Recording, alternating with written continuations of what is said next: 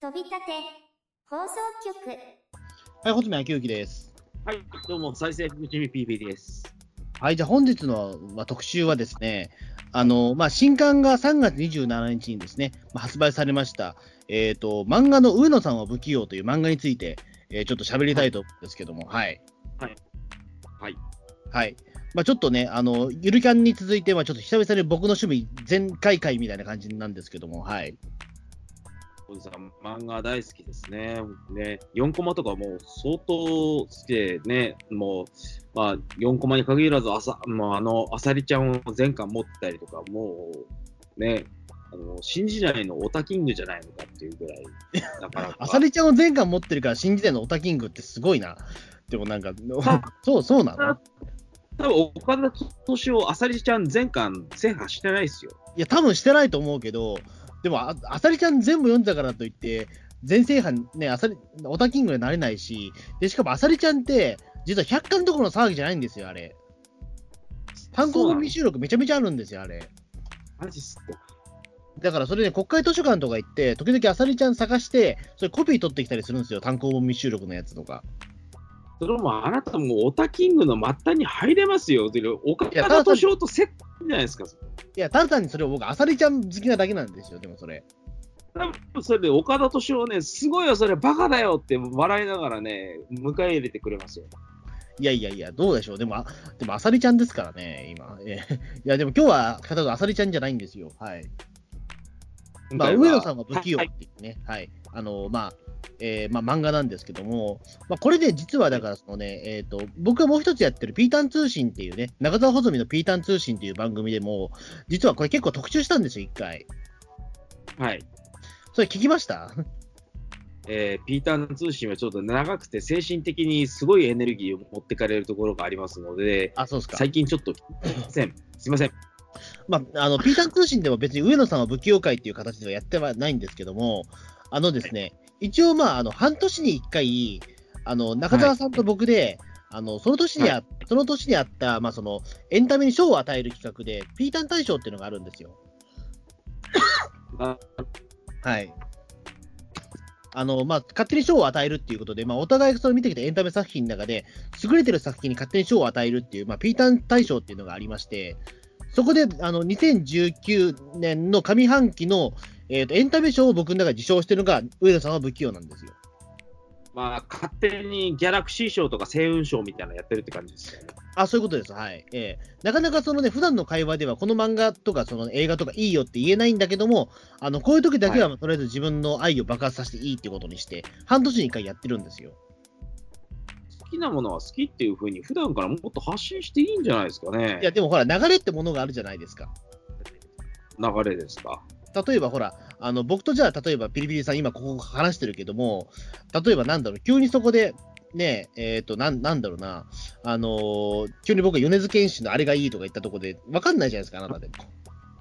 まあ、突然そんなこと言われても、私もリサーチする時間がちょっと欲しいよなっていうか、そうそうそうちょっと実際どういうもんなのか聞かせてくださいみたいなふうにはやっぱなりますよ。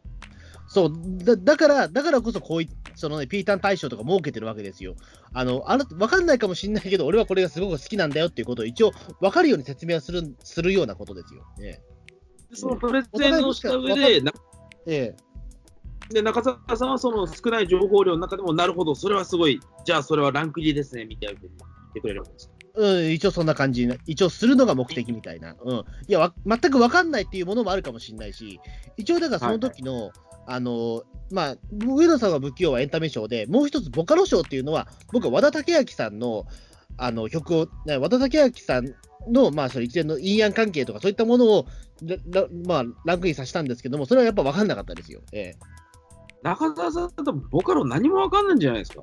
まあそうですね。ええ。だからマジカル未来と陰陽関係の2つを僕入れたんですけども、結局それは何一つ伝わらなかったんですよ。ダメですね。うん。でもまあそういうこともあり得るけど、まあそれはそれでいいかっていう感じのね、あの、ショーなんですけども。そこはもっと事前にこういうもんがあるんですけどみたいな感じで資料提供みたいなものをしながら私の一押しはこれです。じゃあそちらの一押しはどうですか？みたいな感じでお互い、あのーはい。推薦したものをチェックしながらいやそんないや、だってお互いそんな興味ないもんだって、好きなもの。いやーもう僕とかは、あのー他人がハマっているもので、これおすすめなんだけどっていう風に、新しい価値観を持ち込まれるのは結構好きな方なんですよ。まあそうですね。まあ別にそれはそれでいいんだけど、まあ別にお互い全く分かんないところから持ってきてもいいやみたいな形で、とにかく自分が好きなんだっていう気持ちを、まあその、ピータン大賞の時は出そうっていうような形で、おね、それ伝わんねえよっていうことはとりあえず言わないみたいなルールで、やるのがまあピータン大賞みたいな。うん。すげえめんどくせえな。いや、まあいいいいじゃないですか。まあ、そんな明確にルール決めてないよ、こっちだって別にそんな。ええうんただ単に、だからその中で僕がでもその時、2019年で読んだ中、まあ漫画の中で一番素晴らしかったのが僕の中で上野さんは不器用ということで、まあちょっと1年ぶりにまたこの上野さんは不器用のね、半年ぶりか、半年ぶりにその上野さんは不器用についてのまあ話をまあラジオでするということで、ええいいじゃないですか。はい。でですね、えっ、と、ちなみにピリピリさんはこの一応、上野さんは不器用、一応ご覧になってはいるんですよね。ええ僕の連載の方で、えー読ませていただいております。はい。一応ですね、まあ、こちら、上野さんは不器用って、まあ、アニメにもなってまして、それがね、はいえー、とちょうど1年前の2019年の1月にね、まあ、東京 MX で、まあ、放送され放送されたアニメなんですけども、全12話で。で、あの、まあ、原作者はね、これ、つげねこさんっていうね、アルファベットでつげねこさんって書かれてる方なんですけども、まあ、ヤングアニマルでね、えっ、と、これね、2016年ぐらいから確か連載したと思うんですけど、結構スローペースで連載してるんですね。まあ2016、あのー年、あの最新刊が第7巻じゃないですか。はい意外とスローペースだなという、不定期連載なんですか、これは。いや、そんなことないです。あの、ヤングアニマルって2週間に一遍出るから、あ、あそうか、ヤングアニマルの観光自体がそもそも遅いって感じなんですね。そうそう、うん、隔週だから、えー一応な。だからまあ、7巻ぐらいあるんですけども。はい。うん。でね、まあ、この上野さんは不器用、どういうお話かと言いますと、あの、まあ、中学校のお話なんですよね。はい。まあ、まあ、とりあえず、まあ、その元であったちょっとその説明文からある程度説明していくんですけども、まあ、とある中学校の理科室で、まあ、科学の部長、科学部の部長である女子生徒、まあ、上野は、まあ、意中の後輩である田中に思いを告げるために、えー彼女自らの発明品を駆使して、遠回しにまあ不器用な告白を試みるという。まあ、だけど、まあ、この田中君では鈍感すぎるので、まあ、いつもこれね、あの告白が失敗してしまうっていう、で、ポップなエロ作品だっていうふうにこれ明言されてるんですよ。エロ作品なんですか、これ？あ、そうですよ、エロですよ、これは。えーあのー私の感性が間違ってるのかわかんないですけども、第1話から私はちょっと上野さんに普通に引きましてですね、あ、もうそれが普通だと思います。ええまあ、第1話何があったかって、これは別にネタバレでも、ネタバレとかそんなことではないだろうと思うんですけど、上野さんは何をしようとしたかというとですね、あの、何でもそういう汚い、あの、お水とかそういったものを何でもろ過して飲めるレベルにできるというはい、新装置をね。はい。はいはい発。明しましてですね、えー田中君にドストレートに私のおしっこ飲めとはい。要求するんですね。で、これ、ろ過して綺麗だから大丈夫だと。で田中君は、いや、それおしっこじゃないですかみたいな感じで、はい。断固拒否するわけなんですけど、まあ、私からもう本当に言ってみると、あの本当に近年、まれに見る知女ですね、この人はっていう状態で。はい。あの、田中君の鈍感さもなかなか、これはどうなんみたいな思う。もしかして田中君サイコパスなのかなっていう不安になる時も時折あるんですけれども、それ以上に上野さんの感性の方が僕はちょっと正直心配です。いや、でもここはね、でも僕いろいろ思うことがあるんですよ。あの、はい第一話はその六角君によって、まあ、そのおしっこを田中君に飲ませるっていうね、その上野さんの発明品なわけじゃないですか。はい。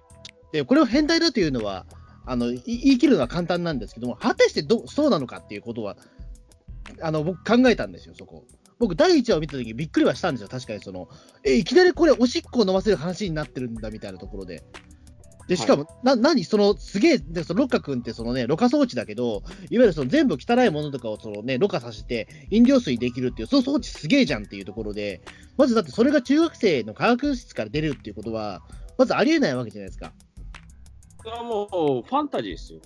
まあ、ファンタジーなんだけど、でもそれをいきなり真正面から描くこの漫画は何だと思ったんだけども、でもなんか後々か、まあだからその時確かに聞いたのはわかるんだけども、でもなんかあれじゃないですか、あのー上野さんっていうキャラクターを深掘りしていくと、どんどんでもそれもね、分かってくるんですよ、どうしてそうなるかっていうことが。はあはあはあのまあ、とにかくだから先ほども言った通り、その上野さんっていうのは田中君のことめちゃめちゃ好きなわけですよ。あ。あ、そうですね。あの告白ができない。あたりからもうそういうこの鈍感なところが好きなんだよみたいな感じで悶絶してましたからね。はい。で、あので、思いを続けるためというか、向こうから逆に告白してほしいぐらいの感じじゃないですか、言ってしまうと。あそうですね。はい。そう。で、あのすごく遠回しになるんですよ。で、はい遠回しに遠回しにいろいろ思い詰めた結果が俺、私のおしっこを飲んでほしいなんですよ。それは穂積さん的に引かないんですか？いや、結構わかる。る。な、わかるんですか、それ？いや、だからあ、あれなんですよ。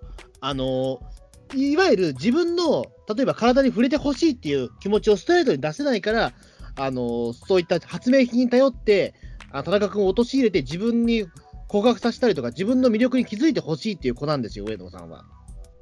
でそこで言うと、自分の排泄物ををあのとりあえず渡したいっていう気持ちに行くのはもう、なんとなく俺はそこから考えれば、なんとなく分かる気がするんですよ。サイサイコパスじゃないかわかんない。いいや、さサイコパスとかじゃないんですよ。いや、だから、あの他のだって作品も見ても分かると思うけど、まあ、ロッカ君がいきなりパンチが強すぎるからあれなんだけども、じゃあ、あとあれじゃないですか、あの蓄電装置のストッキングの話、覚えてます？はい、覚えてますよ。そう。で、あれによって、例えば自分のその足をこすらせることによって、田中君の、そのね、あの性性のね、あのーはい自分を性的に見てほしいっていう感覚を、あのその芽生えあの植え付けるためにそういったことをするわけじゃないですか。まあ、地上ですよね。いや、でもそれなんですよ。でも、あのでもそこがでも言ってしまうと、もっと、これ、中学生っていうところがすごく絶妙で、あのこれが例えば、高校生とか大学生とかだったら、あのまずセックスに行くんですよ、これ。だから他は言ってしまうと、ボディタッチレベルで済んでるんですよ、中学生だから。だから直接的なそのセックスっていう描写じゃなくて、その自分に、はいあの好きな男に触れてほしいというかん、すごく中学生らしい感覚で、あの物事が全部進んでるんですよ。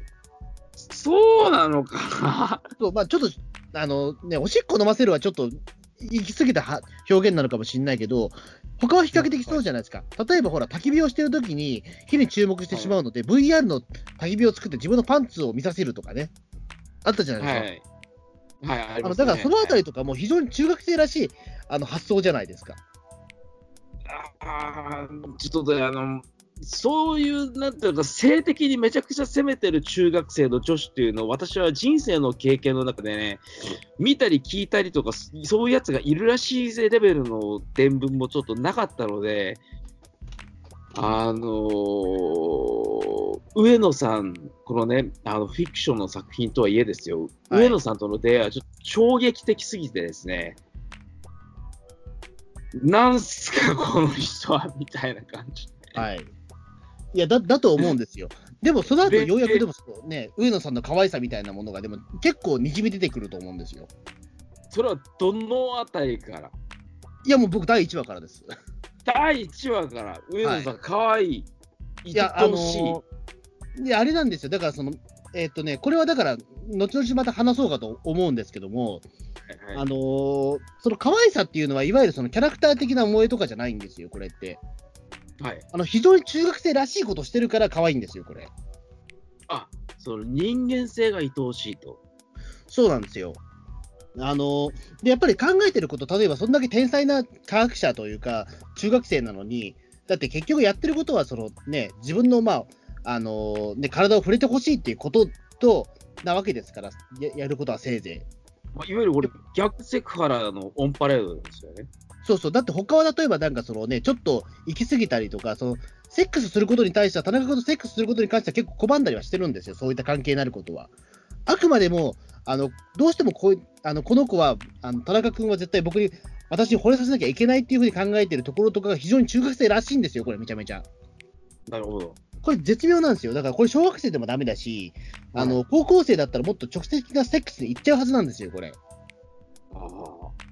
で、そこ女子中学生っていう、すごい絶妙なところに抑えてるから、あのあれなんですよ。だから、あのそのおしっこを飲ませるっていうこともギリギリ笑い、ギャグにできるんですよ。そうなんですか。うん。これ、高校生だったら絶対ダメだもんだって、これ。高校生だとダメなんだ。そう。うん。いや、高校生だったら絶対もっとダメ、あの、エロくなってるもん、これ、絶対。あの、穂積さん、足立みつる作品とかはどういうふうに見てるんですかね？あの、タッチですか、みゆきですか、あれは、あの、ちょうど中学の終わりから高校生活にかけてっていうふうのを描いてる作品ですけれども、うん。はい。あ、タッチとミキどっちが好きかってこと？あみまあ、どっちが好きかっていうか、足立みつる作品とかだと、どんな風な印象を穂積さん的には受けるんですか？ああ、これ、達也の気持ちわかるわとか、あの、みゆきでいれば、いや、これはね、なかなか男性的にはしんどいものがあるでしょう、みたいな感じで、あの、逆にわからないとか、よくそこまで自制できるな、みたいな。うーん、まあ、逆に俺もよく分かってないですね、でも多分。ええいや、だから、上野さんは不器用っていうのは、あの、なんていうのかな、すごくね、その、なんだろう、頭の中にある女子高、女子中学生像が結構反映されてるような気はするけど、多分。穂積さん。のその上野さん。は不器用に出会うまでのベーシックな女子中学生像っていうのは具体的に例えば挙げるとどういった作品のなん。ていうキャラクターみたいなこれぞ中学生女子よねみたいななん。か平気うん、ないかな。ないないけど、でも例えば僕らだって中学生だった時期あるじゃないですか。まあはいで言ってしまうとそこって、まあ、性の塊みたいな時期もあるわけじゃないですか、中学生ぐらいになると。まあね中学生ぐらいになりますと、まあ、男性を例えばあーねえなんかそのエロい知識は例えば入ってくるわけじゃないですか。はいはい例えば深夜、なんかそのトナイト2的なものをね、ビデオ撮ったりとか、あとはエロ本見つけてきてそれでとか、まああとはそのエロいたキーワードを辞書で調べたりとか。もう私のね、中学生の頃にもうエロ本図書館みたいなのが、あの、先輩から引き継がれるみたいな形であるような始末で、もう、はいとんでもない答えでしたね。そう。で、あの上野さんの頭の中ってそこまでなんですよ。で、う私がですね、あの、引くのはですね、あの、リビドーが暴走する男子っていうのは、まあ私も男性ですし、わかるんですけれども、あの現実でのフィクションでも、ここまでリビドーが暴走している女性っていうのに出会ったことがいや、ない。そこはでも大事じゃないもんだって、別に。え？だってそこは別にリビドーとかだ大事ではないし、あくまでもその、なんだろう、あのちゃんとしたその、例えば中学生ぐらいになってくると、まあ、はいその付き合ってるやつもいるわけじゃないですか、中には。ありますね。でもそういった中、でもそういった関係になりたいんだけども、本当は上野さんっていうのは。そうですね。でもやっぱり不器用だからそこできないわけ。だからそれこそタイトル通りですよ。不器用だからできないんですよ、そこ。で、あのースパッツの匂いを嗅がせて、これは無臭だとか、なんかね、いろいろ実験を繰り広げるわけですけれども、これは、あこれ、小泉さんの性的な感性からして、上野さんみたいな、こういうちょっと危ない女性は、めっちゃドストライクっていうことなんあですか、違う違う違う違う違うんですよ。あのこれは、これはだから言ってしまうと、あのエロ本です、多分だけど、僕の中の感覚だと、上野さんって、多分ね、あのエロ本とかとネットで得た知識しか持ってないはずなんですよ、エロに関しては。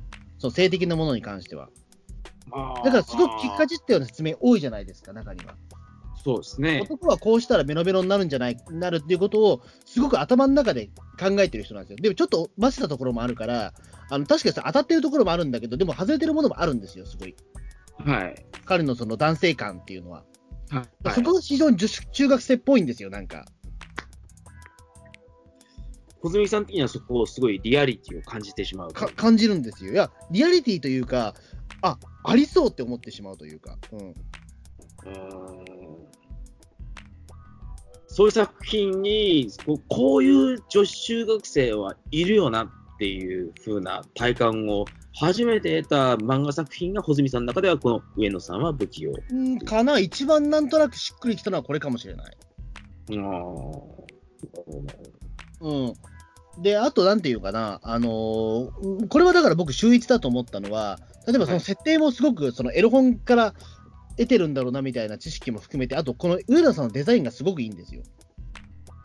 上野さんのデザインですか？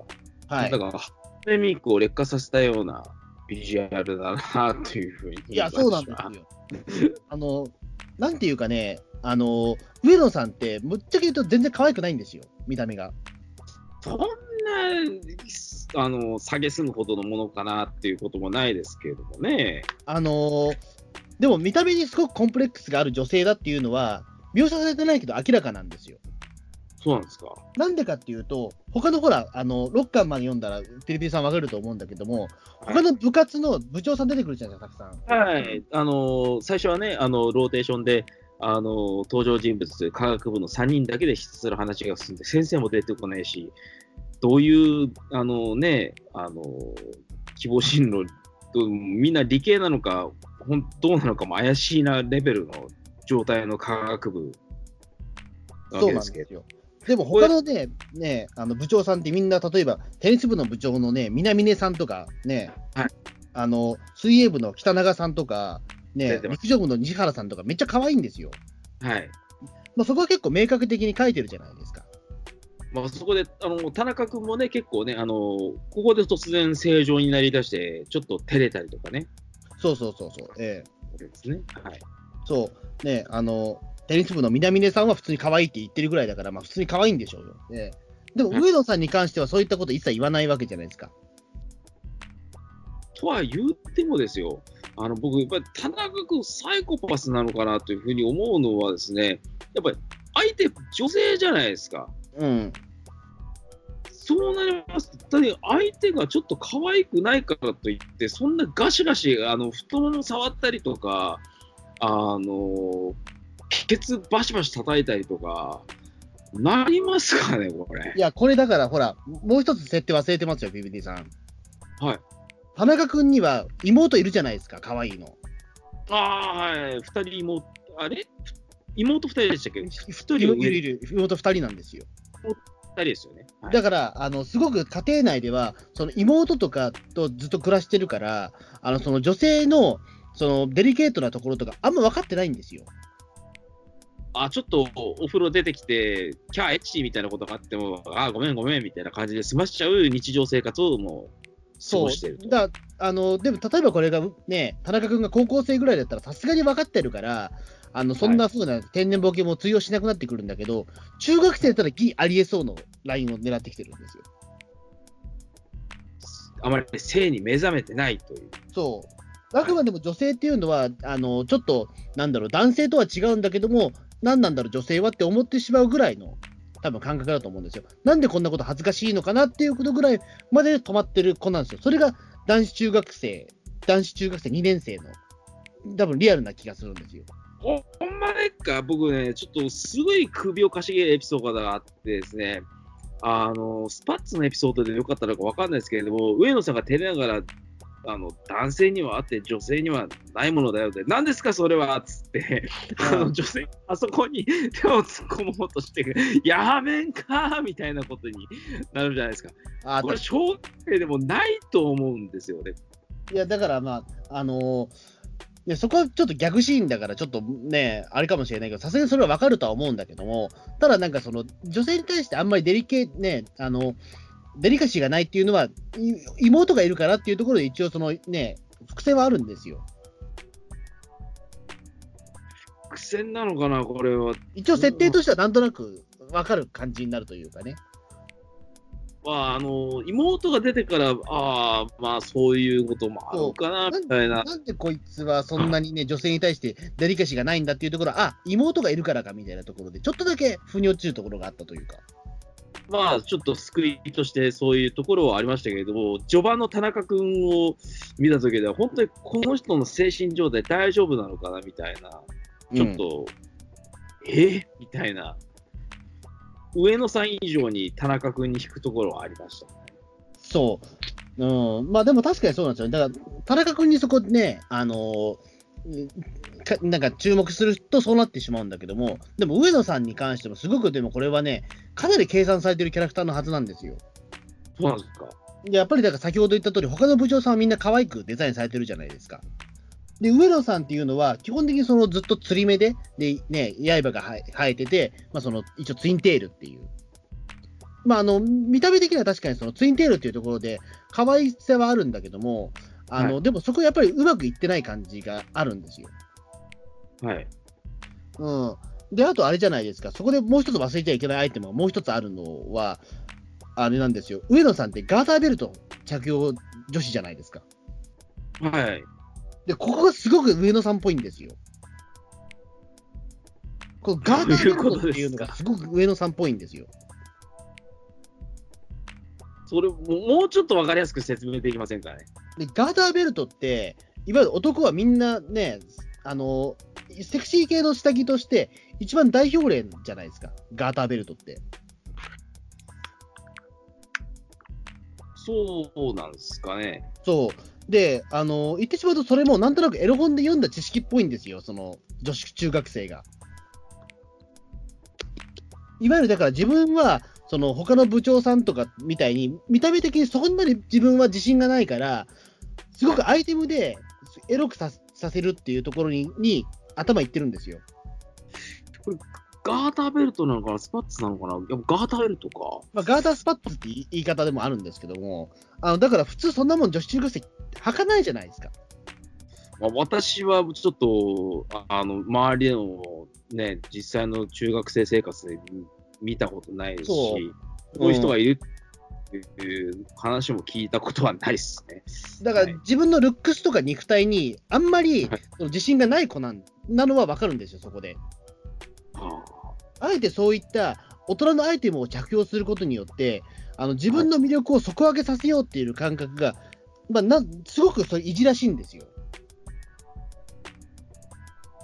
あでも、あの、この美脚への間接な服従みたいな感じで。いや、だからそそう思ってるだけですよ、本人が。あそうなんだ。でも多分そんなことはないんですよ。ええ。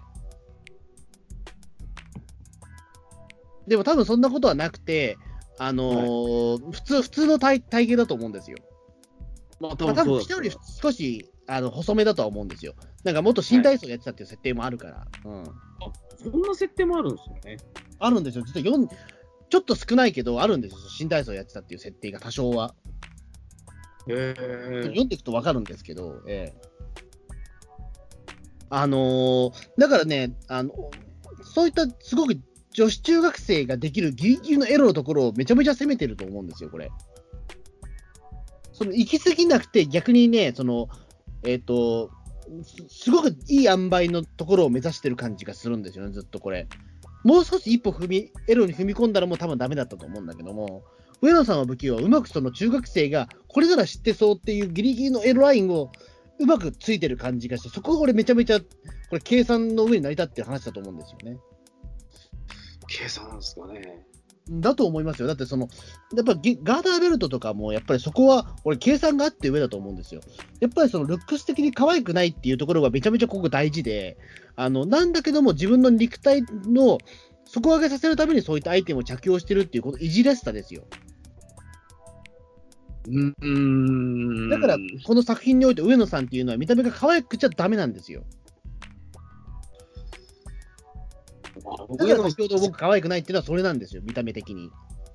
おそらく設定的にはそうなんじゃないですかね。まあ、実際あのかあの、出てくるテニス部の部長に、あのそれ見えあのあの、テニスの下に履くパンツ、あれうん見える見えない、こう問題ではなくて、部長が可愛いから人寄ってくるんじゃないですかねみたいなことをさらっちゃったりとかね。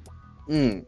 うん、と上野さんが突然あの、田中、ちょっと床に寝ろっつって、で田中の田中田中君の あの顔の前で突然あの、ドーンと仁王立ちになって、はどうだみたいな感じで、はい、残念、パンツじゃありませんみたいな感じ、で、田中君はあの、人の頭の上に座ろうとするのはどういうことなんですかねみたいな感じで、あの、視野に興味を持ってくださいみたいな感じで、上野さんが、うん。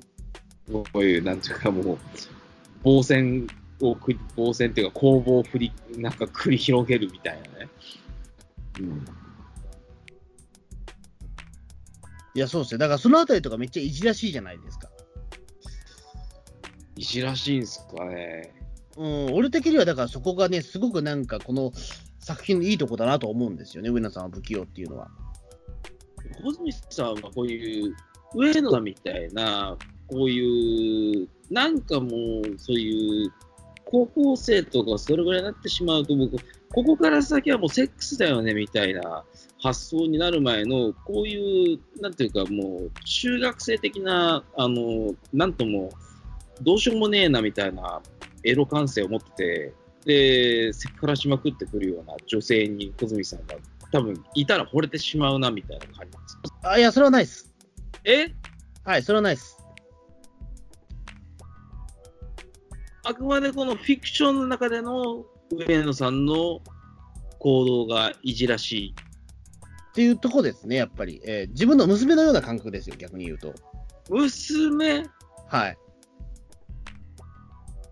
あ、だからそこで応援してあげたいなっていうお,、ね、おじさんの感覚だけど、なんとなくだからそこのね、気持ちも多少わかるから、すごくなんかその自分の娘感があるんですよね。自分の娘感。はい。なんていうかね、あの、これだから例えば、えっ、と、やっぱ上野さんのデザインがやっぱりそのあんま可愛くないっていうのがすごくね、絶妙だと思うんですよ、やっぱりそこ。やっぱ可愛かったらこっちも肩入れしちゃうわけじゃないですか。いや、僕はそんな可愛くないっていうふうにはならないですけどね、穂積さん的に見ても、第1話から見て、上野さんは可愛いキャラクターではないなっていうふうにも感じたっていう。あの、第1巻からも可愛いキャラクターとして書いてないんだろうなっていうのは分かってました。ああ、そうなんだ。あのー科学部でもう一人いる、えっ、と、山下。はい。もう明らかに、あの、メガネっ子で、あの、無口で、愛想もなく、もう全然可愛いとはもう、ね、あの、縁もゆかりもないキャラクターであって、もう、最初の方で言うと、上野さんは可愛さってものに関してはアドバンテージを持ってるはずなんだけれども、ちょっと行動があまりにもおかしすぎる。で、田中君もちょっとサイコパス入っちゃってる。ってことで、いろいろ噛み合わないっていう。そういうギャグ漫画なのかなっていうふうに。ああ、そういうことか、なるほど。うん僕はでも最初から一応そのな、なんとなくその、上野さんは可愛くないっていうのと、あと山下ちゃんはその自分の魅力に気づいてない女子だと思ってたんですよ。うんで、なんとなくデザインから田中君はまあイ、イケメンぐらいなのかなみたいな感じの。で、そこで多分、間違ってないと思うんですよ。だって、あの、今のそのトレンドから言って、あの、上野さん可愛くデザインするんだったら、こんな目の描き方はしないんですよ。こんな釣り上がった目の描き方あんましないはずなんですよ。そうなんですか？そこは明らかに明確に、あのーキャラデザ変えて、あのそういうふうに計算をしてるはずなんですよね。うーん。で、やっぱり他のその表紙を見ても分かると思うけども、あんまり可愛さを落ち出してないんですよ。そうなんですか？うん。で第1巻の表紙を見てみなさいよ、だって。はい。上野あ上野さんの武器の第1巻。なんかその、すごくこっちを睨んでる上野さんの絵ですよ。いきなり。あ、なんか、そこに恥ずかしがって、もじもじしてるような上野さん。そう。だってこれがだって可愛いわけないじゃんっていう。え、マジっすか？うん。こういうこと、こういう漫画じゃないんだっていうのは、なんとなくこれ、表紙見て分かったもん。うん。いわゆる萌え系の漫画じゃないんだなっていうのは、この時点で分かったもん、俺。うん。うーん、でも、なんか、オープニング、エンディングのあの CD ですとか、そういったジャケットとかだと、普通に上野さん、なんかアイドルみたいな格好して振る舞ってますけどね。いや、だからそれは可愛くないからやるんですよ、それ。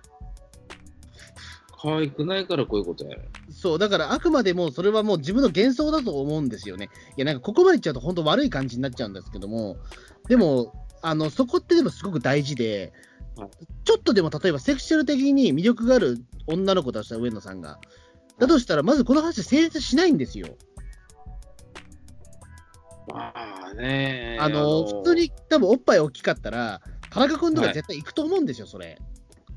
でも行かないっていうことは、多分セクシャル的にはそんなに魅力がない子。かといって、めちゃめちゃブサイクでもないっていう設定なんですよ、これ。はい。あのすごくだから絶妙なところついてきてる感じなんですよ。だから可愛くないとは僕は言ったけど、ブサイクではない子だと思うんですよ、はい。決して。はい。うん。ですごくギリギリ踏み込んだラインで、めちゃめちゃいいとこだと思うんですよ。だからこれ僕ね、ピーターン通信の時は例えで僕、あの坂下千里子さんラインのような、坂下千里子さん的な多分女性なんじゃないかという。坂下千里子さん？はい。あの言ってしまうと、そこまでなんかそうめちゃめちゃ可愛いっていう評価はされないけども、あのよく見ると、まあ可愛いような気もするけど、まあ、普通かなみたいな。坂下千里子さんってそういう評価されてる女優さんなの？まあ、世間的にはそうですよ、でも。そうなのか。うん。あのだからそこがすごくね、あの絶妙だなと思ったんですよ、これ、うん上野さん見たときに。うーん。上野さんの考えてることは多少は理解はできるかなと思うんですけれどもね、でも、曲がりなりにもやっぱり、相手女子じゃないですか。はい。あのーあの新発明のなんかポケットができたっつったら、さっと胸を触っちゃったり、あのースカートの中へ手突っ込んだりする、この田中君の精神状態は一体どういうことなんですか？ねで田中君の精神状態ですか？精ちょっとこういうキャラクターの中学生っていうのは、僕は他のフィクション作品でもちょっと見たことがないですよね。うーん、まあそうですね。だ田中君はちょっとだから、一回おお、まあ、そこは言ってしまうと、まあ、上野さんにちょっと注目してほしいんだよ、やっぱそこは。うん。はいうん。ねえ、あのーなん、なんていうのかな。だから、まあ、田中君はちょっとやっぱサイコパスっぽさがやっぱあるんですけども、いくらなんでも。でもやっぱり上野さんをやっぱり見るこれは漫画なので、はい。うん。あのーだからそこはやっぱ上野さんにやっぱ感情移入できてればいいとは思うんですよ。上野さんのセクハラアタック、なんかうまくいって、田中君をドキドキさせることができたらいいねみたいに、ほんまかと応援すればいいっていう漫画なんですかね。うんそうですね、うん、これちょっと例えば田中君がめちょっとエロいことになったりとかするともうダメだと思うんですよ、これ。すべて崩壊するっていう、すごく絶妙なバランス。まあ、そうですね。本当に田中君が本当に、あの、何も考えないで、あの、テニス部の部長に、なんか人がそうやってパンツ見たがって集まるのは、パンツ見たいどうこうじゃなくて、部長が可愛いからじゃないですかみたいなそうそうそうそう言うっ。ていうのは、世代のボーダーラインかなって気がします。うん。いや、そうなんですよ。だから、すごくそこはね、まだ田中君もまだちょっと男性っぽさがあるんだけども、あのーなんだろう、そこが部長に対して発揮できてないっていうのは、やっぱ単にセクシャルな面が足りてないんですよ、部長の方に。その上野さんの方にね。田中君自身のその性的な目覚めも相当遅いっていうか、これ、中学生のレベルじゃないっすよね。これ、小1とか小2レベルですよ、ここまで来ちゃうと。だから多分だけど、上野さんっていうのは、多分それくらいピュアな多分た田中君のことが好きなんじゃないですか、だから。そこが多分好きなとこだと思うんですよ。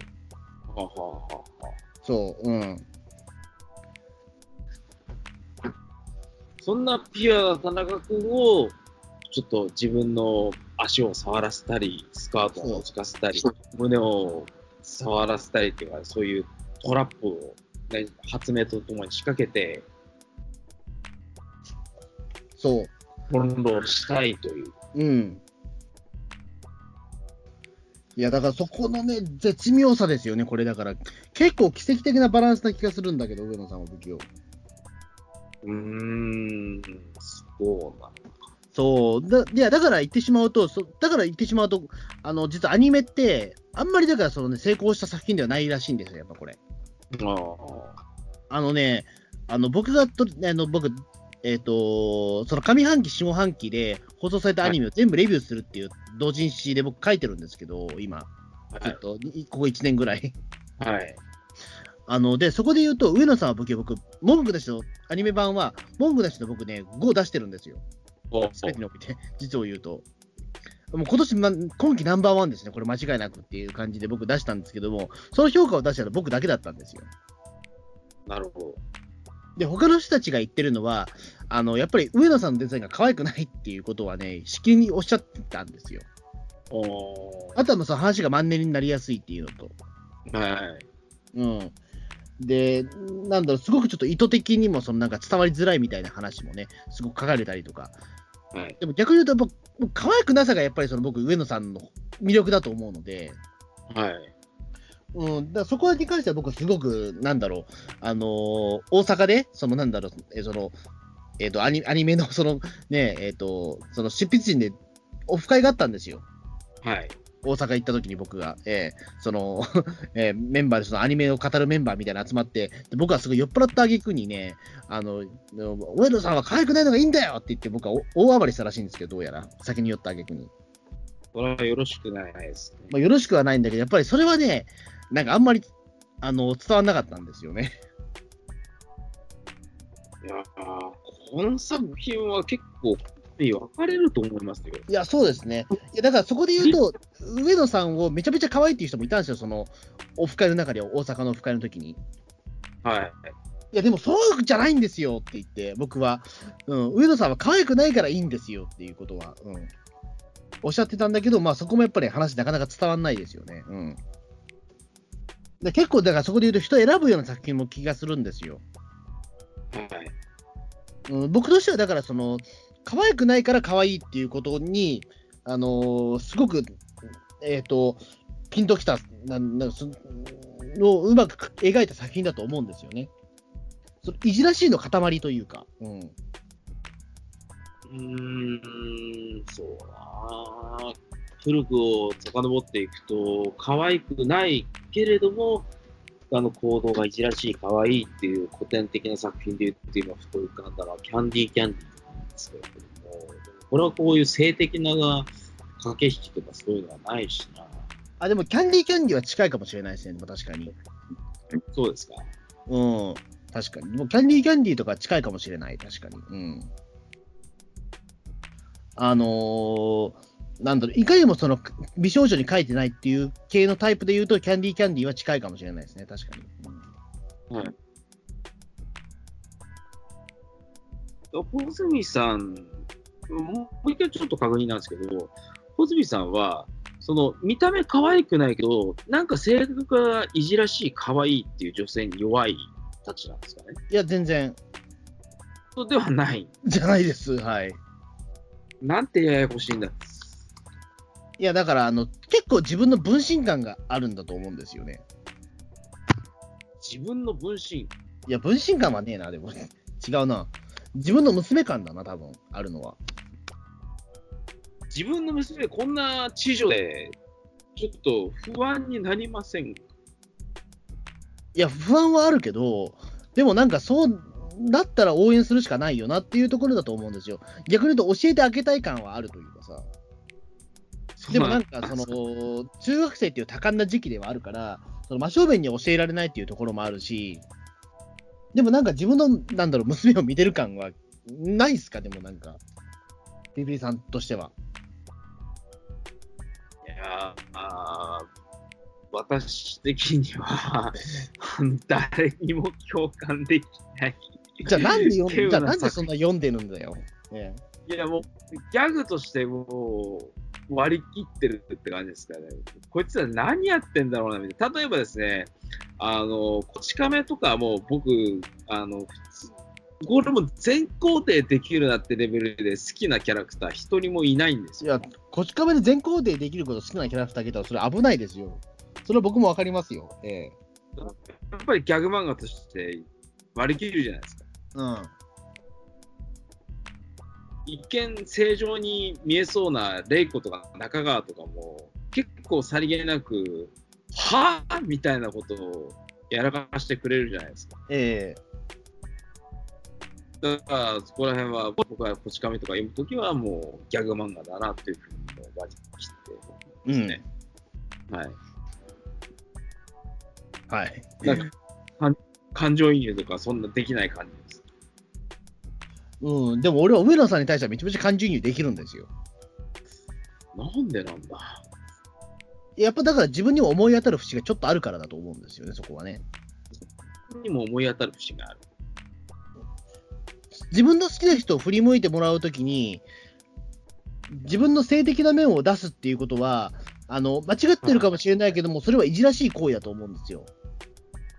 自分もそういうことをしたなっていう実体験があったりするんでしょ実体験はないけど、頭の中で思い浮かんでいたから、そこはわかるんですよ。う。うん。つまり、だからその上野さんがやりたいのっていうのは、いわゆるラッキースケベなわけでしょ、これ。ええそうですね。そうで意図的にそれは科学の力によって、自分の作った発明品によって、ラッキースケベをもう一回そのい人工的に作るっていうことじゃないですか。そそれは男ならでも。も考えたことあると思うんですよ、でもそれ。男が？はい。女性に対してラッキースケベトラップを仕掛ける？っていうことは、んなあるはずなんですよ、でも多分それ。ほんまかいな？いや、あるはず、あるはず。それはあるはずだと思う。うん。えー周りでそういう人います？いたいたいた。うん。うん。そんな珍しい話じゃないと思うよ。ちょっとうっかりチンコ触らせようみたいな。うーん、まあまあ、そういったこともあったと思う。うん。マジで。それはなかなか危ないっすね。危ない。まあ危ないとは思うけど、頭の上で思うだけですよ、でもそれは多分。ええ実際やった人は上野さんみたいに危ない人になっちゃうから。そその、ね、この、これじゃ危ない人でしょうって上野さんにね、そう感情移入してしまう小泉さんは一体どうしてそんな風になるんだろうなっていうのは。うーん、わからないんですよ、ね。まあ、まあ、結構そこはもう理屈じゃないんだと思うんですよね。あの結構インスピレーションっていうか、そのかね、そこの直感で分かるか分かんないかの話だと思うんですけど、はあ、うん。うん。だからまあ、個人的にはだからすごくそこがね、いいいなというね、うん。非常になんかその僕としては感情移入というか、そのしやすかったっていうところで、非常にいいです。ええ。ただちょっとね、僕、今度ね、3月の27日に、まあ、あのもう発売してると思いますけど、あの7巻発売になるんですけども、ももちろん僕、当然のように買うんですけども、ちょっと迷ってることがありまして、はい、何でしょあのね、7巻の特装版と通常版ってあるんですよ。う。はい。で通常版はまあ普通の、まあ、あの書店に並ぶタイプというかなんですけども、特装版っていうのがありまして、これはね、第6巻もそうだったんですけども、小冊子がつくんですよ。はい。あのこれ、公式アンソロ本がつくんですよ。いわゆる上野さんファンの漫画家さんたちが、そのまあ、公式のアンソロ本、つまりまあ同人誌みたいに、その自分なりの上野さんを書くんですよ。オフィシャル同人誌ですね。そう。はい。で、微妙に表紙の色が違うんですよ。特装版はあの青色になるんですよ、表紙が。これもう偽物の初音ミクじゃないですか。いや、そうなんですよ。あの普段は上野さんの通常版っていうのは、あの今回何色だ？あ、でも青は青だけども、あの上野さん自体のカラーリングは、あのピンク色の髪に、まあ、いつも制服に、まあ、瞳も赤だったっていう、そのね、テーマ、テーマカラーが赤なんで、上野さん自体はね。アニメ版もそれに準拠してますね。そう。なんですけども、特装版になると、上野さんのカラーリングがね、2P カラーのね、になるんですよ。なんか 2P カラーっぽくなって水色になっちゃうんですよ。はい。俺、これがね、ちょっと俺、ピンとこないんですよ。まあ、もう、僕のね、もう、小泉さんのその上野さんへの売れあの入れ込みようがね、なんともよくわかんないんで、そこでそんな相場を買うのをためらう必要があるのか、なんともよくわからん。この青くなっちゃうと、普通に美少女感増すじゃないかと思っちゃうんですよ。いや、違うんだよ。上野さんの魅力って、あのデザインが可愛くないから、無理やり自分のあの思い当たるエロ知識で可愛くさせてるところがいじらしいんじゃないかって思うんで、あのこうやってちょっと水色っぽくして、ちょっと初音ミクっぽさになって、あの騎士感がちょっと出て可愛く見えるのは、僕にとって結構マイナスなんですよ。なるほど。だから、多分俺、両方買って、あのカバーは書き換えると思うんですよ、俺、途中で。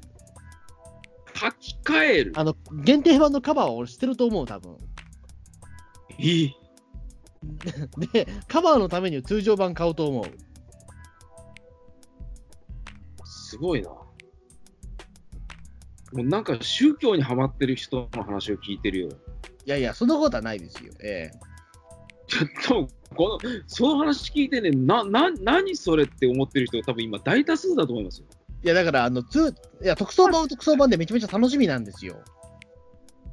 特捜版は楽しみなんだけども、ただ、あの、なん表紙がダメなんですよ。と例えば、あれじゃガシャポンとかでもあるじゃないですか。例えば、その、えっ、と、フルカラーと、例えば、その、えっ、と、ゴールド、ゴールド2種類あるじゃないですか。うん。ガシャポンとかでも。そのフルカラーで彩色してるやつもあれば、あの、ね、そのゴールドとかが、その、なんか銅像みたいな形になってる、その彩色もあるじゃないですか。で、バンダイ。イさんの説明によると、そっちの銅像タイプとかゴールドの方がレアだって言うじゃないですか。そうですね。はいでも、コレクターとしては、フルカラーの方が絶対いいじゃないですか。まあ、そりゃあね。だってゴールドとかその銅像タイプなんて望んじゃいないんだからっていう、ええそもそもが。うん。なのにまあバンダイはなぜかそれをレアなもんだとして崇め立てまつるみたいなところにちょっと今回の表紙はそれと同じだと思うんですよ。そ そうなの？あの、このレア、このレア度は逆に俺いただけないっていうやつなんですよ。レア度というか、あくまで差別化を図るためにやってることなんじゃないかなと思うんですけどねだったら俺さ、あの、6巻の特装版みたいに、あの、表紙にいるキャラクターを変えるとかしてほしかったんですよ。あ前回特装版買ってしまったことによって表紙が青なんですよ、俺。しかも。あ、はいはい。うん。だから、青青で続いちゃうんですよ、これ。うん。だから、あ本棚並べた時ね、美しくないのよ。そんなのいいじゃん、中身が面白ければ。いや、ダメなんですよ。うん、ちなみに6巻のその、ね、通常版はね、表紙がね、黄色なんですけど、ええだから俺6巻はでも青色の特装版持っちゃってるから、青が青が2つ続いちゃうんですよ。そういうのを気にするんですね。ちょっとそれな、どうなんだろうと思っちゃって。うん。ね、セイント・セイヤの文庫本を集めてるとき、セイント・セイヤの文庫本の表紙って結構ひどくてですね、え原作の、あれ、クロス破壊されて修復して、また新しいニュークロスになってて、デザインが微妙に変わってくるんですけれども、えうん。セイント・セイヤのあの表紙に出てくるクロスの順番ってはっちゃめちゃなんですよ。ええここからニュークロス第4巻あたりで掲載されてたりとか、このクロスはなんじゃみたいな感じです。非常に初心者には優しくないケースなんですけど、穂積さんとか、セイントセイヤとかハマってたら、なんじゃこりゃみたいな感じで、多分表紙ガンガン捨ててます、まあ多分そうなるかもしれない。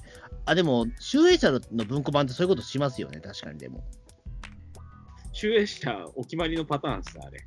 あの、筋肉マンの文庫版も、あの、なんで、15巻は確かアシュラマンが表紙なんですけど、あのよく見たらね、あのローマ字でアシュラマン、な普通なんか筋肉マンとかもローマ字全部書いてあるんだけども、アシュラマンだけなんかアスラマンって書いてあるんですよ。あの、H が抜けてるんですよね。そういうところが気になっちゃう。結構気になっちゃいます。アスラマンって書いてあるし。えまえで、あとはなんだっけ？それもひどいですあえええっと、あとはなんだっけ、えっと、第第2巻がロビン・マスクだけど、その間にはロビン・マスク一切出ないとかね。ええそういうの困りますよね。まあ、あの初登場もしないキャラクターが表紙にいるとか。あるある。うん。だそうあのそういうのは確かに気になると思う。中衛者は結構それやりますから、ええまあ、あんま気にしないんですけど、正直。でもちょっと上野さんは不器用はな、うん。ちょっと俺ちゃんと集めたいからさ。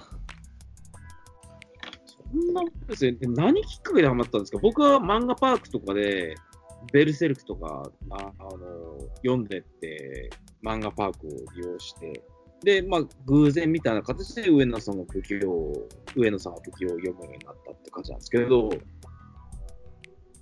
で、漫画パーク、漫画充実してましたね。3月のライオンとかも、うん。あのデトロイトメタルシティとかも読めますし、めっちゃね、いいんですよ、ほら。はい。僕も漫画パークはアプリとして入ってるんだけども、残念ながら僕ね、その、漫画パークでは、上野さん入ってないんですよ。え、でも何きっかけで読むようになったんですか？普段から、タイトル自体を初めて知ったのは、あの信長の忍びですよ。あのああれもヤングアニマルで連載ヤングアニマルです。ええじゃあ普段からヤングアニマルを読む習慣があったんですね。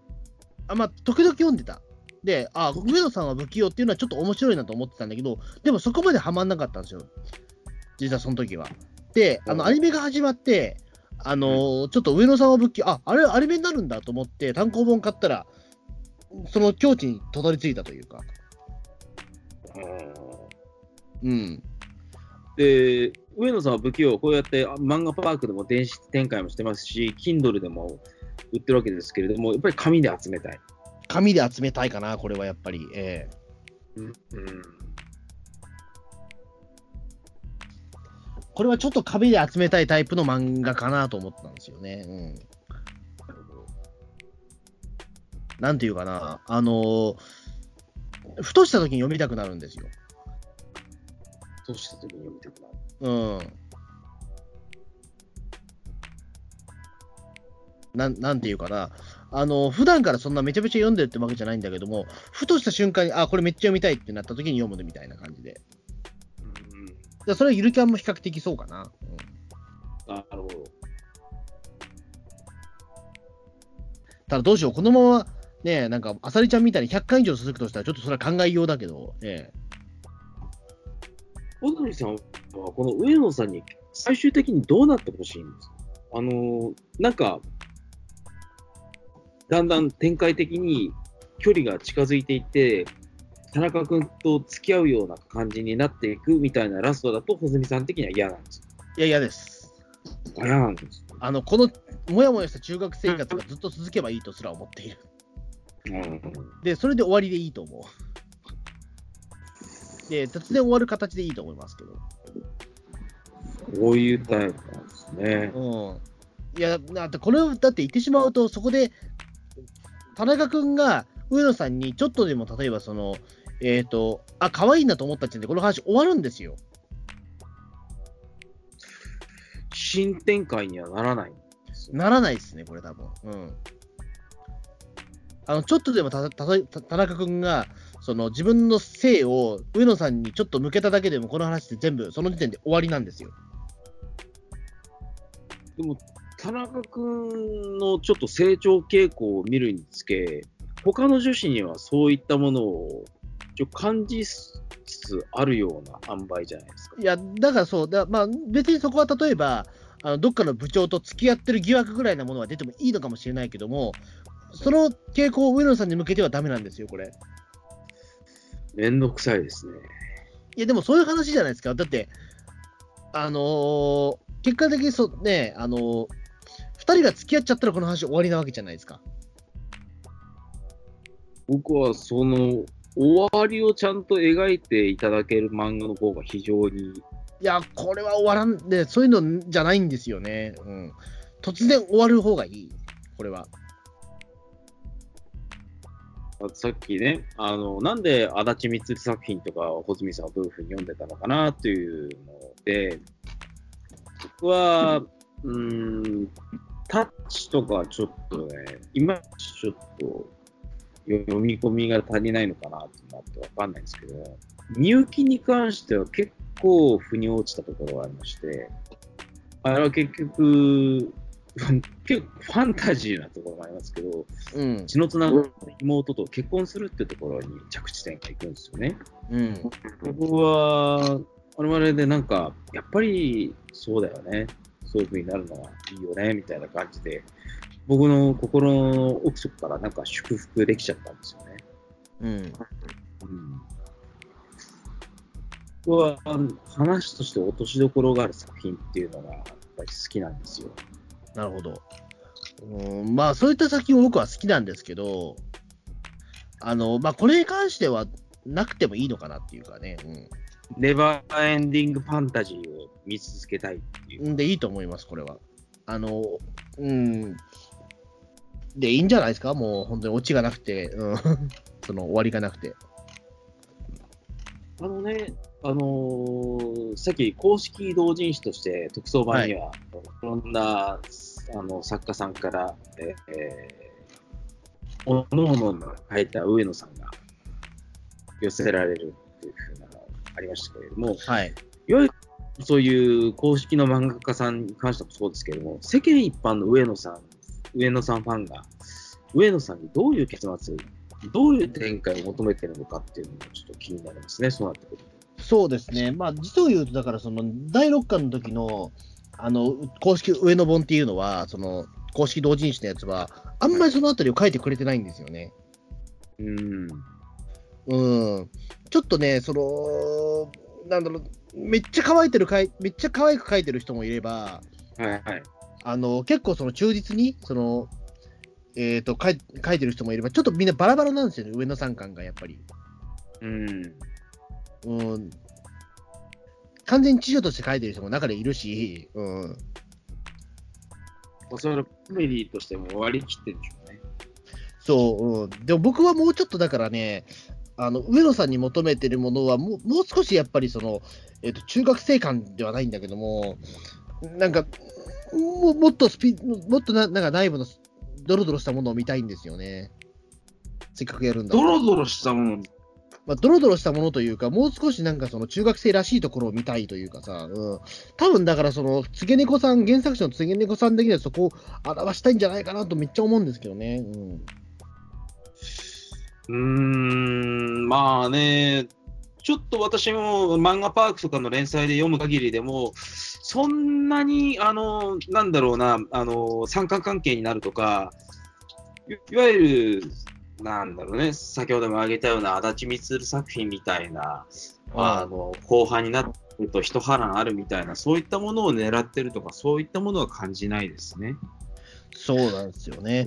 うん、だもともとこの方っていうのは、そのね、あの僕もだからちょっとウィキペディアで初めて知ったんですけども、あの、つげお、猫さんのつげっていうのは、つげよしかるのつげなんですよね、これね。え、お弟子さん？いや、じゃないです。ええどういうこと？つげよしはるが好きだから、つげ、つげ猫って名前にしてるみたい。そんなことあるんだ。そうなんですよ。ええで、あとね、この人ね、意外な、そのなんか漫画家さんにして結構珍しいんだけども、あのね、えっ、と、あれでしょ、確か、えっ、とね、歯科衛生士からのなんかその資格持ってるんですよ。へえ。あの、なんだっけな、えっ、と、あ、そうか、ごめんなさい、歯科衛生士じゃなくてあれですね、あの、歯科技講師です。俺、そこから歯医者界隈は詳しくないから何がどう違うのか全然わかんない。あの、いわゆる入れ歯とかを作るやつ。義歯を作るやつ。それのね、あのー資格持ってるって。うーん。そこら辺が生かされた作品ってのは書いたことあるんですか？いや、だから、あの、う上野さんの、ね、仏教に関しては、その歯科技講師の技術がどこに生かされてるかわかんないけども、でもなんかあれじゃないですか、その考え方は理系っぽいっていうのはちょっとわかるじゃないですか。その、まあ、まあ、そう。は発明品とかのところは完全にその、なんだろう、その、えやっぱ SF も入ってるけども、やっぱり考え方としてはちょっと理系っぽいじゃないですか。うん、まあ、そとうんでも科学ではあるんだけども、はい。まあそこじゃないですか。えーうん。でもなんかちょっと文学的でもあるみたいなさ、うん。文学的。うん、でもあると思うんですよ、すごい。上野さんは不器用が文学的。な気もする、俺はすごい、なんか、うん。これ、文学例えば、どういうところに文学性を感じるんですか？あのね、かぐや様は告らせたいっていうさ、あの、同時期にアニメもあったんですよ。はいはいはいはいはい。あの、映画も、もう公開になったか、かぐや様。なったよね。こちらはちょっとチェックしてないんだけれども。うん。原作もちゃんとああいうのもちょっ近いかかもしれない。うーん。かぐや様を告らせたいっていうのは、ちょっと上野さんは不器用っぽさはあるんですよね。あの、言ってしまうと、その、えっ、と、お互いは、その、すごいエリートの、その女子、まあ、生徒会長と、そのね、男子高校生がいて、で、お互いはお互いのこと好きなんですよ。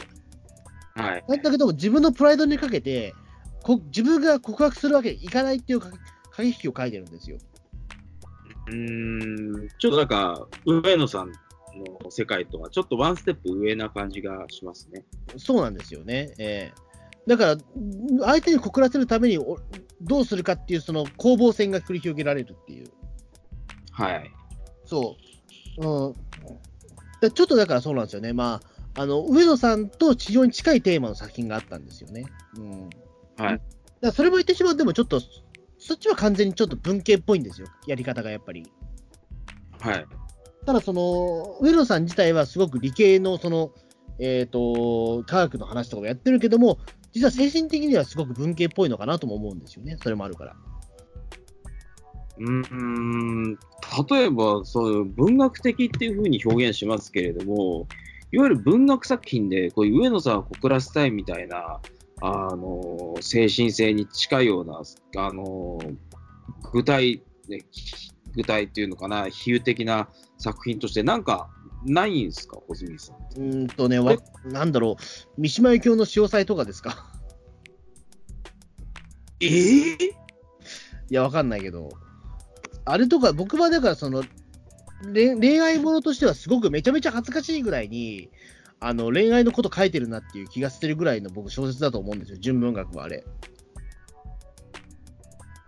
まあ、恋愛ものではあるんだけど、めっちゃ恥ずかしいって、あの本。ええいつ、いつ読んでもやっぱり、好きだから結構読む。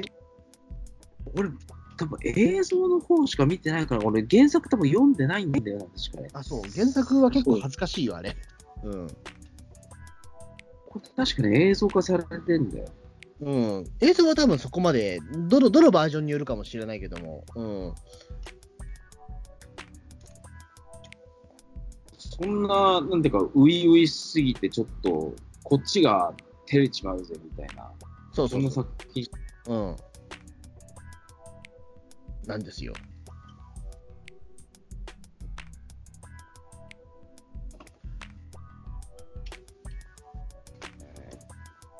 まあ、そんな感じですね。まあ、とりあえず、はい。えーで実はね、えー上野さんは不器用なんですけども、実は手元に今、い一巻がないんですよ。え？そんな、マイバイブルの上野さんの一巻、う上野さんは不器用の第一巻、どうしちゃったんですか？あの、中澤武さんに貸したまま帰ってこないですね。ああ、もうそれは諦めるしかなさそうですね。いや、そうなんですよ。だから僕がこうやって熱弁を振るって、そのピーターン通信の時に、上野さんは武器をすげえいいですよって話をしたら、あ、もうそれはもう、ぼ僕も読みたいってことになって、中澤さんが。はい。うん。で、それで一巻貸したんですよ。はい。で、そしたら、いや、面白かったっつって帰ってこないんですよね。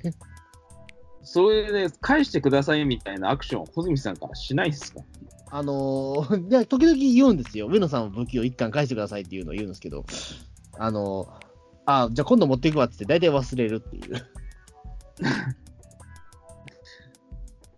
あれだけ物がごちゃごちゃしてる中だと、もう中澤さん自身もどこにあるのかを把握してないんじゃないですかね。してないと思うけど、まあ、うん。まあでもやっぱ面白かったって言ってましたよ。うん。ただやっぱりちょっと、そのね、ややマンネリが入っているのがちょっと気になるかなって言ってたんですよね。そうね。結構、やっぱりどうしてもそのワンパターンになってしまうのは仕方がないところで。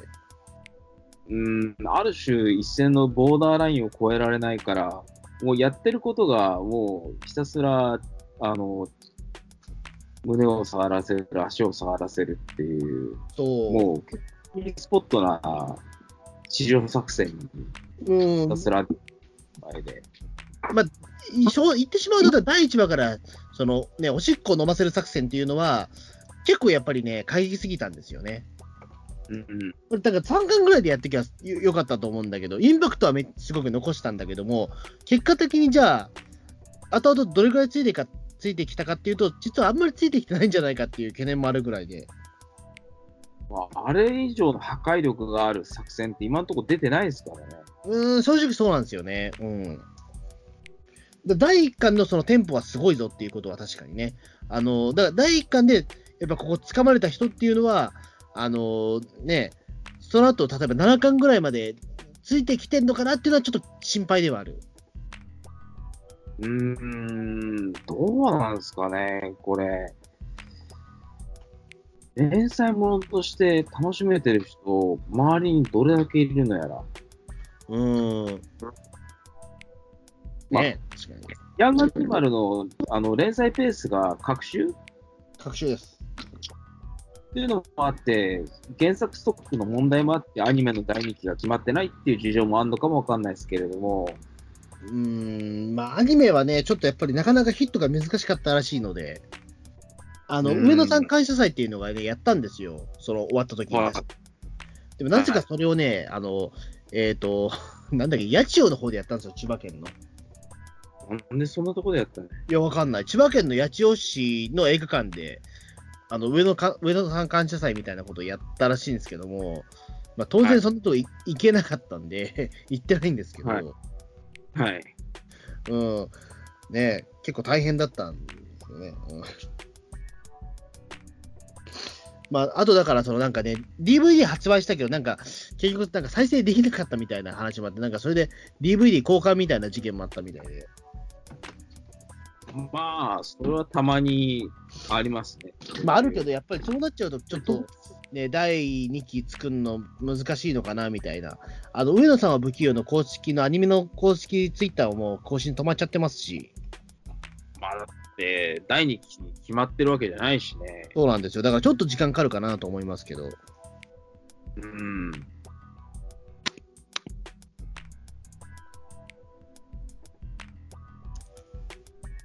そうですね。まあでもできれば僕はね、あの、ぜひちょっと第2期もちょっと期待したいところではあるんですけども、ええ早く。あの、私は漫画パークの中でしか終えてないんですけれども、あの、体操部員の人と、テニス部員の人と、さらにまた新キャラクター増えてたり、なんか見どころっていうのは展開してたりするんですか？え、見どころですか？そうです。まだ、まだ6回読んでないんでろ私が6巻まで至ってるのかどうか、漫画パークでしか読んでないので、これが第何巻に収録されてるっていうのが分からんのですよ。あ、そう。うん。うん。いや、あれですよ。だから、あの、最近だとそのか、えっ、と、端末に、あの、なんて、昔の話をやるじゃないですか。あれ、それ漫画パークで読めんのかな昔の話。ほら、あの、6巻だと、例えば上野さんがその科学部に入った時の体験入部の話があるんですよ。あ、それ漫画パークじゃ読めないかもしれないな。あ、マジ漫か画。パーク、に東芝のエピソードしか読めない。うん。それ多分私は読んだことないですね。あ、そうですか。じゃあ、それはぜひ、ええあのーね、まあよ、ぜひちょっと、じゃあ、それは単行本買ってください。え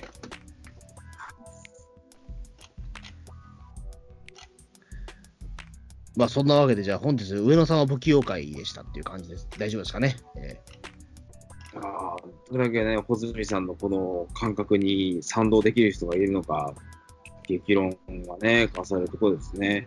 えはい。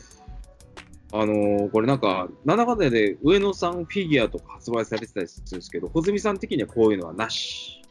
えっ、と、上野さんフィギュアって、あの、ほら、はいはいがあの、あれあんまり俺もピンときてないかな。うん。あの、俺の想像より上野さんが可愛すぎる。なるほど。うん。これじゃないっていう感じになっちゃう。うん。ので買ってないです。多分、あのーアニメ制作スタッフ側としても、おそらく上野さんは、可愛いドジっ子が滑りまくってる姿を見せるっていう方向で、これ多分、作ってるんじゃないかな。いやー、途中でそういうふうにシフトしたっぽいんだよ。いや、だから可愛かったら上野さんじゃないんですよ。これ。ええというわけで、じゃあちょっとぜひね、あの、興味ある人読んでくださいという形で。まあ、ね、漫画で、はいあの本当に、上野さんは不器用は本当に非常に読みやすい状況になっていまして、ええー現在、ねえー第1話から、えー第何話だったのかな、第50話まで、結構来てる部出ています。えーえーぜひ今回の穂積さんがここまで熱弁を振るった上野さんは不器用、どんな作品なのか気になった方は、えー漫画パーク。漫画パークですね。こちらで、まあ、二人エッチとかベルセルクとか、いろんな名作を見ながらでもいいので、ちょっと目を通してね、どんな作品なのかチェックしていただけたらなというふうに思います。じゃあどうもありがとうございました。はい。今回、小泉さんのフェチズムが溢れる回でした。